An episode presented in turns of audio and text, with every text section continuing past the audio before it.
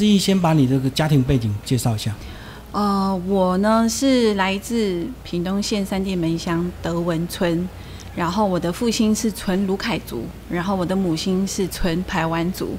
那我的生长环境呢，它是一个排湾族跟卢凯族两个族群融合在一起生活的一个地方，所以在从小呢，所以我有两个文化背景在身上。那可是我从小不是在我们的部落里面长大的。在我跟我妹妹开始要就是在学龄前，我的父亲就直接来到屏东市区，在这边买房子之后，我们就开始从幼稚园啊，我们的同学就是就是一般闽南人啊、客家人啊，然后他，所以没有原住民的同学，没有原住民的玩伴。你那时候学生时代跟他们大家相处愉快吗？不愉快，因为其实，在那个时候。其实也也是有蛮严重的那种种族问题，种族问题，对，还蛮还蛮严重的，所以可以很深刻的体会。其实长长大之后能理解为什么。对。你那时候都没有一个原住民同学，没有，所以你知道我，到我高中才有同学就是原住民同学，然后我很不习惯，嗯，换我很不习惯，多了一个跟我一样身份的同学。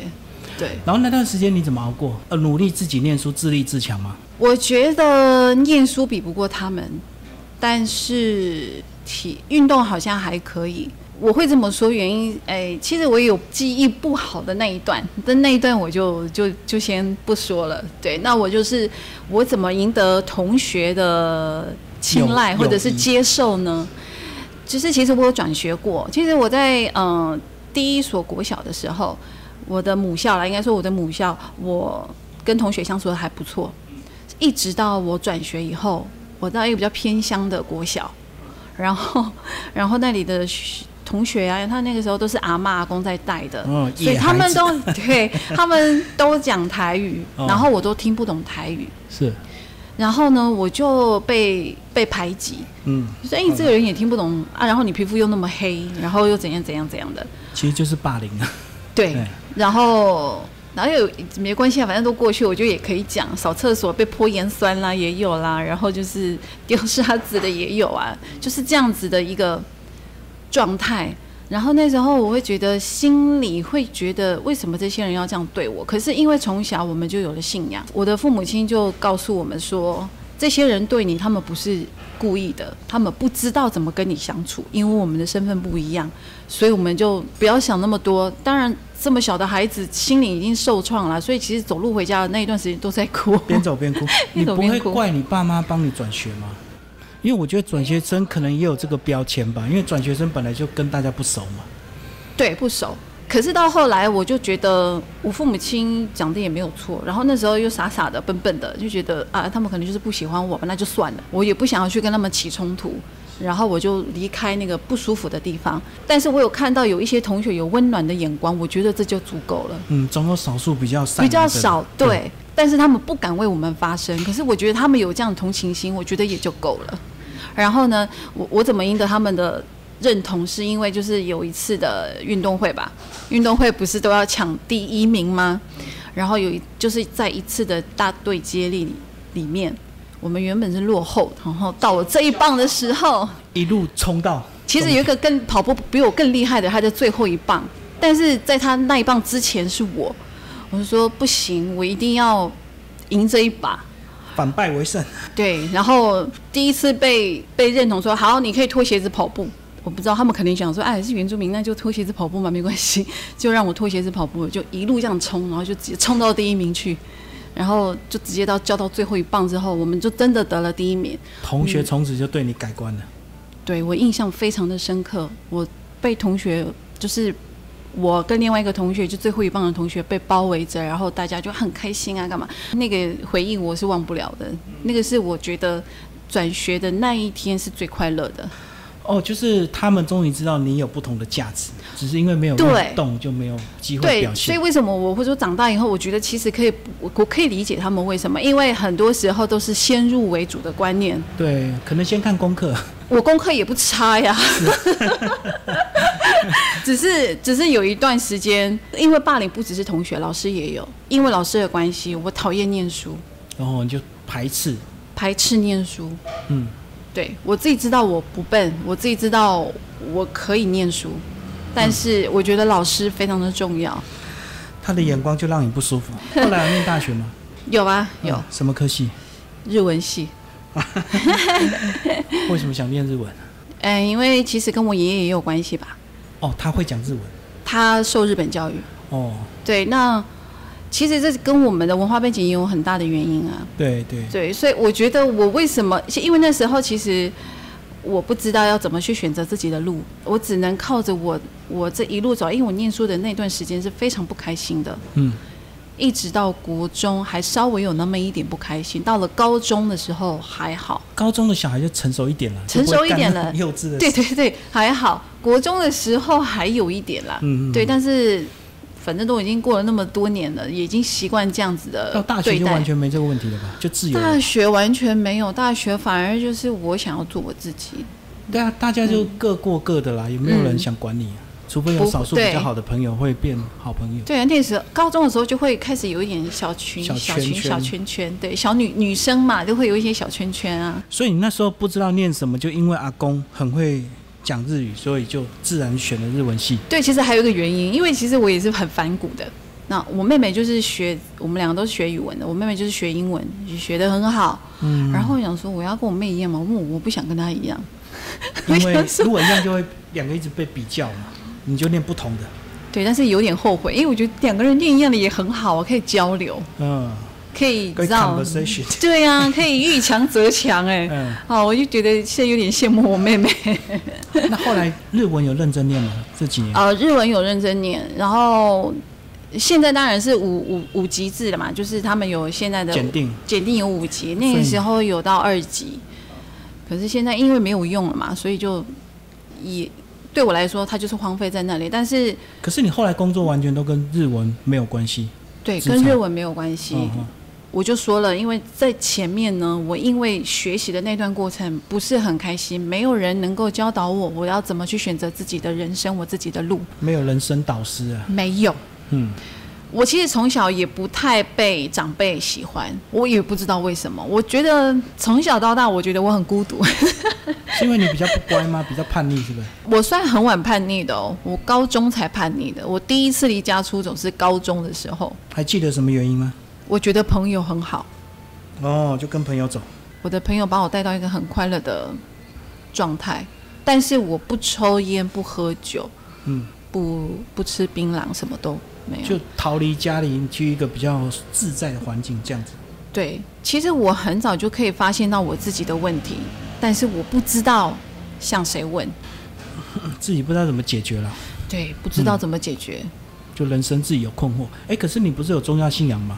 我有宗教信仰，但是牧师没有办法帮你吗？呃，我觉得那个是不一样的状态，因为为什么呢？就很像现在，人家会说：“哎，你为什么要拜拜？”没有，我爸妈就拜啊，嗯，我阿公阿妈就拜啊，我们就什么时候一定要拜。但我们基督徒也差不多是这样子。如果我们不是第一代基督徒的话，很容易就是，哎，我家里人信什么，我就是信什么。呃，从小耳濡目染，变家族传承。对，可是你长大之后，你成年之后，你会知道你为什么要信这个信仰，你会去了解它，你会想要知道我到底信的是什么。但所以现在我知道了，以前小时候还不知道啊。所以你说有信仰这件事情是好事，因为有时候我们真的是跌到谷底的时候，我会觉得哦。我我有想到我的母亲告诉我什么，我的父亲告诉我什么。哦，我们在上教会的时候，牧师师母跟我们说了什么，还会这样子撑过来。可是还是不能理解，最深的那个我还是不能理解。好，那我们讲你毕业之后的一些职场。毕业之后吗？啊，我高中毕业之后，因为我太想要赚钱了，所以我就不行，我要先赚钱。我不想要花我父母亲的钱，我不想，我想要，我就自己先不去考大学，就直接先进入职场。直接离开，对，直接离开屏东，先去高雄。我的第一份工作是无底薪的业务工作，很挑战性很大，股票，卖股份，好难的一个工作。那个时候卖未上市股票，对，未上市股票。哦，他就是那个很难。然后你没有财经背景，那怎么？我没有财经背景啊，所以是需要被无所谓啊，反正你卖不掉，就是他也没成本。对，然后可是那时候很痛苦，因为因为是无底薪，完全没有工作经验之下，我找找了第一份工作，因为我就是看上面说有什么工作经历条件免经验就对。对，我想说，哎呦，怎么那么这条件怎么这么低呀？然后呢，他没有做很久吧？一年多，我还可以撑得到一年多。有成交过吗？有成交，有成交。就是因为有成交，所以觉得才可以对。但是成交的件数没有很多了，但是有尝到说哦，无底薪的工作真的是必须要透过自己的努力，然后你要去完全去了解你的整个结那个架构，你才有办法很清楚的去告诉别人说你的东西是什么。所以那一年多，你有认真的 K 一些财经知识吗？就为了没有，太年轻了。哦，不会想到这个，不会想到这个，就只是觉得我只是想赚钱而已。可是这真的不是我想要做的事情，我只是想要离开家里，嗯，摆脱那个摆脱那个囚笼、牢笼。对 对啊，然后就觉得我自己可以，哎，因为因为其实说实在，高中的时候我就觉得，我我的理财很弱，我觉得我想要知道，而且我还因为这样问我父亲说，我可不可以开自己的户头？你才高中还是这样？先不用吧。啊，你很想独立，可是家里也不对，嗯，就是这样，嗯。那后来呢？我后来就看到我的弟弟妹妹们就念大学的念大学，念研究所念研究所，我就觉得，哇，好，那我就觉得不行，我还是我还是得必须要有一个文凭。好，我就很认真的回来屏东，然后就是在图书馆 K 书，有了去补习一下子，然后就在图书馆 K 书，就直接考第一志愿上了，就直接进去文藻，啊，就念日文，对。那个时候我想说，嗯，我干嘛学日文？哦，那是之后才想到的啦。但是那时候就觉得啊，反正就继续念日文吧，那种就就就念日文。总有正职的吧？诶，这一段时间也有半工半读的时候，那个很多打工。有，我真的很多打工。嗯，然后因为你不想跟家里要钱，我觉得我那个时候能力还不足，还没办法，还是需要我的父母亲指引我。哦。一定所以你也只能做一些体力活而已，是不是？对。然后我一其实其实这段时间我还是一直在寻找，到底我想要的是什么，我的兴趣到底是什么？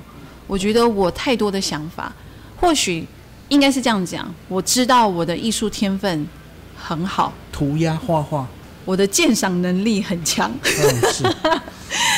我的音乐是自学的。嗯。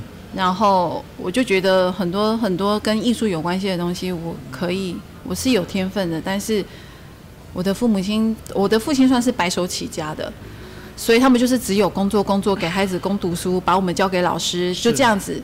嗯，没办法。所以没有办法去很专注的在我们身上，知道了解我们的需求，或者是看见我们的天分，然后加强的补强我们这一块。所以我才会说我自己的强项在哪里，但是我天赋没有。对我知道我天赋在哪里，但是我就是没有碰到那一块。所以大学有去补强吗？至少可以玩社团吗？没有。后来呢，我就进入了补教业。嗯，就一边念书，因为补教业跟我的跟我所念的科系是有关系的嘛，语言、英文啊或日文都是。因为你还是要有复修嘛，就英文、日文就一起念，对，所以我才会进入补教业。但是我进入补教业是美语补习班，嗯嗯嗯，对。然后那个时候算是还有一点点开心，就觉得哎，语言这种东西也是蛮好玩的，你可以认识很多的外国人啊，认识很多的朋友。但是久了又腻，就觉得哦，原来这不是我要的。好，一直到了我觉得哎，按摩这件事情好像很好玩哦。啊，继续按摩。我就说，其实我我我我很怕我爷爷，我的我的爷爷不轻，但是我的观察能力还不错。我我在我爷爷身上，人家说他是秘医也是，因为他可以让一个脚扭到的人呐，就是瞧一瞧，弄一弄弄一弄之后呢，因为草药弄一弄，隔天就可以走路了，好了。嗯嗯。然后所以大家就是他就为大家做这件事情，但是我为什么这样讲呢？因为我为什么喜欢按摩，也是因为爷爷啊。因为我从小看到他去医治别人，你想复刻他的人生？我并不想复刻他的人生，可至少 我只是在有一些对做这件事情的时候，我会想到我的爷爷。可以稍微受人家尊敬一点吗？按摩这件事情，我其实真的不是想要因为按摩而赚钱。我觉得，哎，按摩这件事情好像也可以让我的家人得到好处，然后身体不舒服可以舒缓啊，可以干嘛的？所以我想说，那就学。所以一次就大学快毕业的时候。我就直接投入了按摩这个行业，就是就是在一间女子 SPA 馆，然后就是做就是去学哦，全身经络按摩啊，技术性的这样都学，学了五年。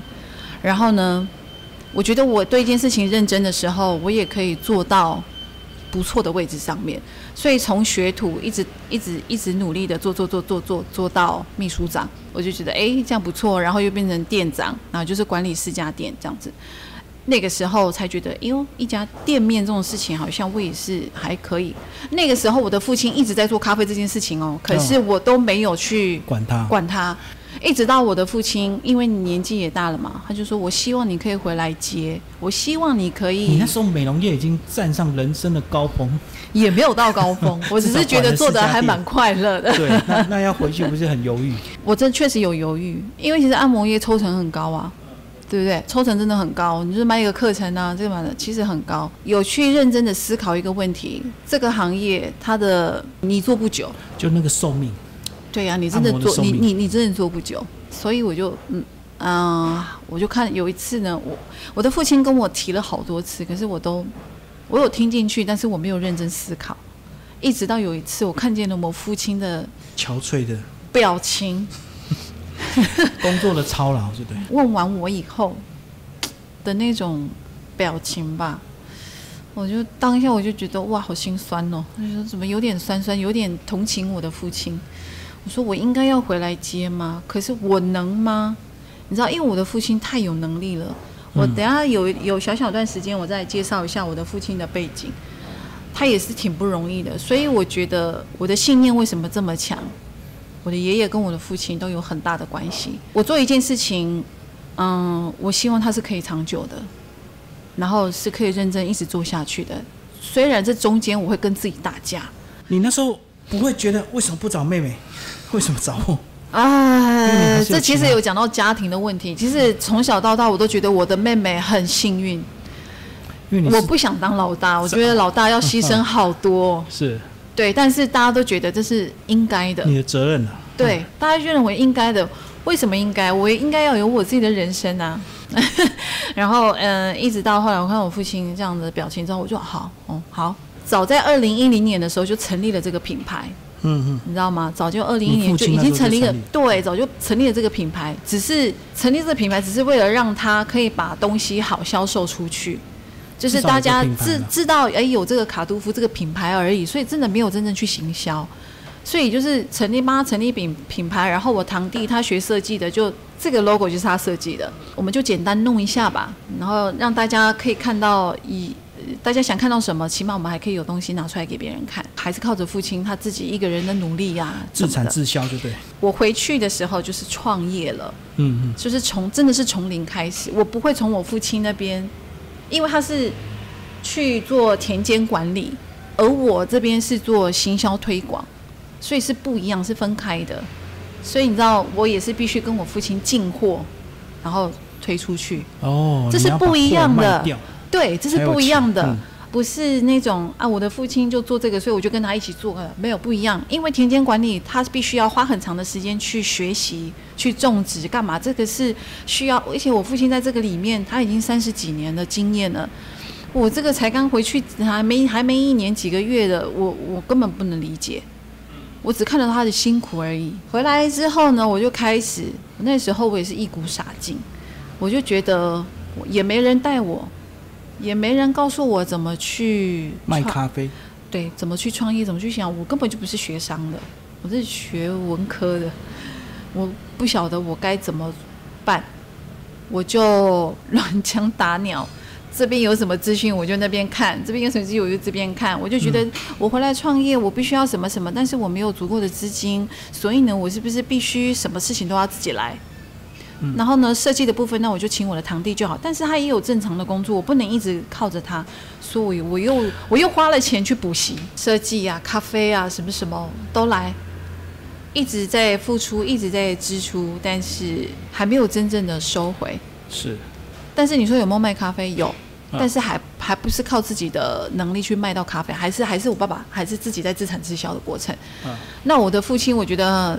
对我也是很慷慨了，因为他给了我很很大的很多的时间去准备自己，去装备自己，所以只要有课程，免费的也好，付费的也好，只要不要太贵的，我就去学啊。因为也没有上班嘛，那所以很长的时间呢就开始去受训了，开始去上一些跟咖啡田间管理那为什么台湾精品咖啡，它为什么叫精品咖啡？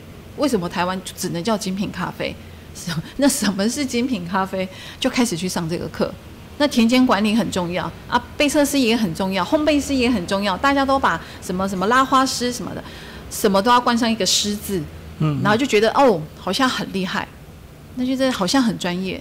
这都是上完课之后，原来如果没有咖啡，如果没有咖啡后制师，我的意思是，如果没有咖啡农。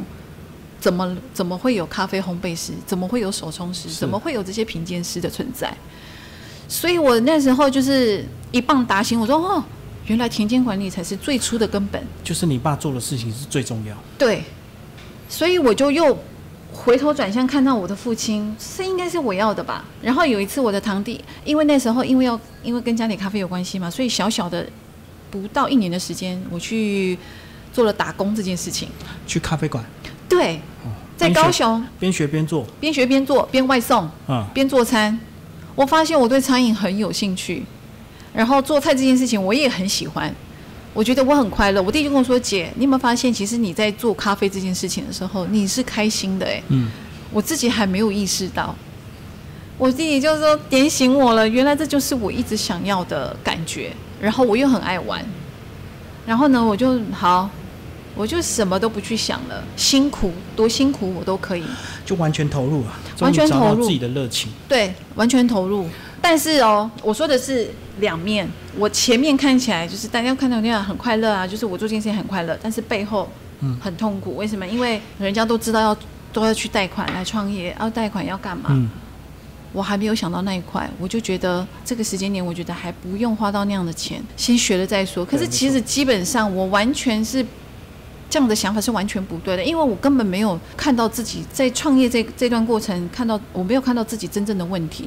可是你知道我傻到什么程度，做到什么程度吗？傻就算了，我一直拼，一直冲，一直拼，我还觉得我还蛮幸运的，因为我就是那个信念很强，我觉得我就是可以做到什么程度。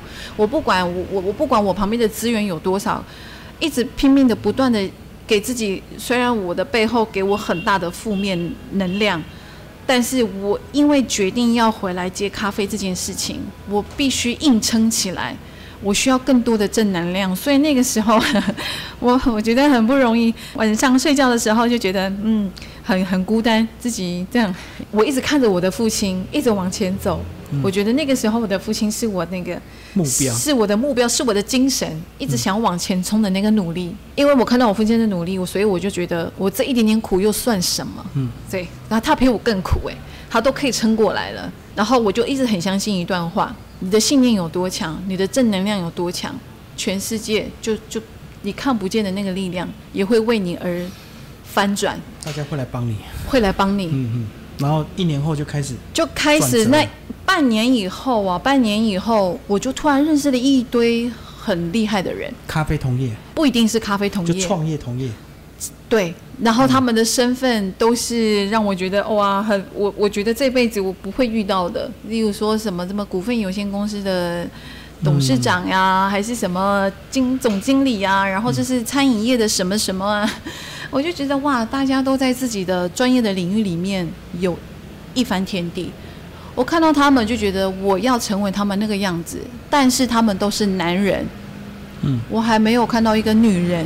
认识了这些人之后呢，我就我又觉得我又开心了，我又开始很开心，然后认识那么那么多的人啊，干嘛？他们带我去哪里做什么，就可就就有了一个企业论坛，啊，各式各样的人都有，但是很特别，全部都是原名身份，嗯嗯嗯，所以我就觉得哇，我们原住民其实很优秀哦，哦，我看到很不一样的画面。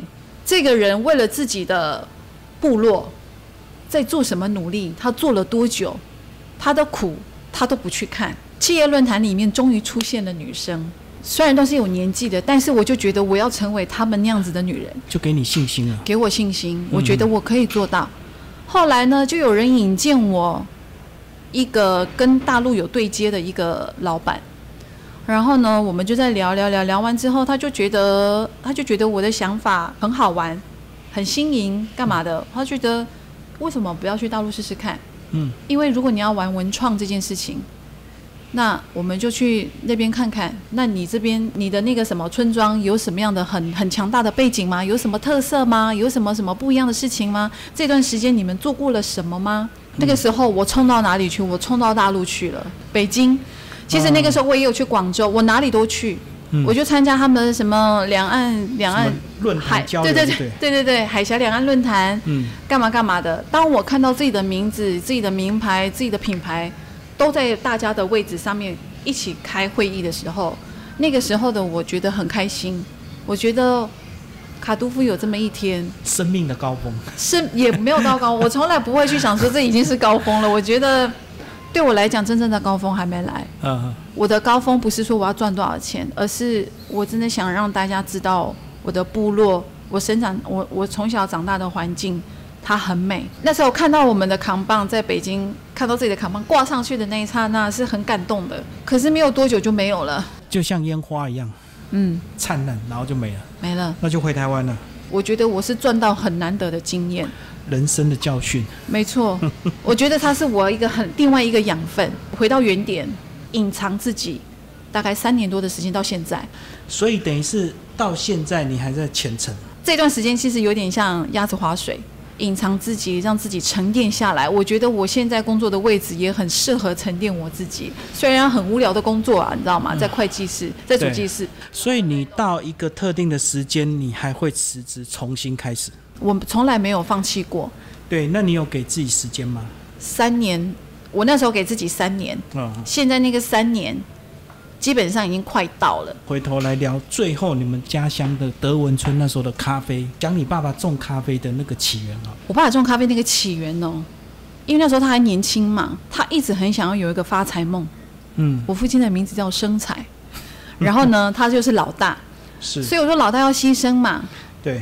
那个时候他的工作是废五金，融废五金。就收废五金去融。对。然后，所以他。做这个行业，也是从他年轻的他十八二十几岁的时候开始做的，也是从学徒开始做，就开始研究金属这种东西，然后成分干嘛的，所以他很很会乐色变黄金。我懂，会分类，会分类，对对，连乐色都卖。他做这个行业做得很久，也做得很好，所以说他是做我们家是做这个起来的。然后他就是有这个背景之后。他又看到了那些咖啡，他就觉得咖啡可以来玩一玩。嗯，他的朋友呢，做啊，哪吧，做吧，你就做了，也是就就这样子就做了。他就开始去研究咖啡啦，干嘛干嘛。我不知道那时候还小，所以看到父亲就是拿一大一袋的咖啡豆，也不知道干嘛。是一直到大了之后，才看到父亲，他真的有在去做田间管理的事情，有在种植，有在采收，有在有在去研究说，哎，这个。这个咖啡后置要怎么做？所以他一直有很认真的在种咖啡，很认真。那个报酬有对等吗？没有，就是不会卖，对不对？很会种不会卖，很会种会卖，赚的少。哦，利润很低，因为是农夫，对不对？对，因为成本高。我觉得玩咖啡哦，现在台湾在玩咖，在咖啡界里面。几乎一半以上，应该说九成吧，都是斜杠。很难当本很难，非常的难，非常的难。因为如果你在台湾，你只做咖啡，你尤其是这样自产自销，真的活不了。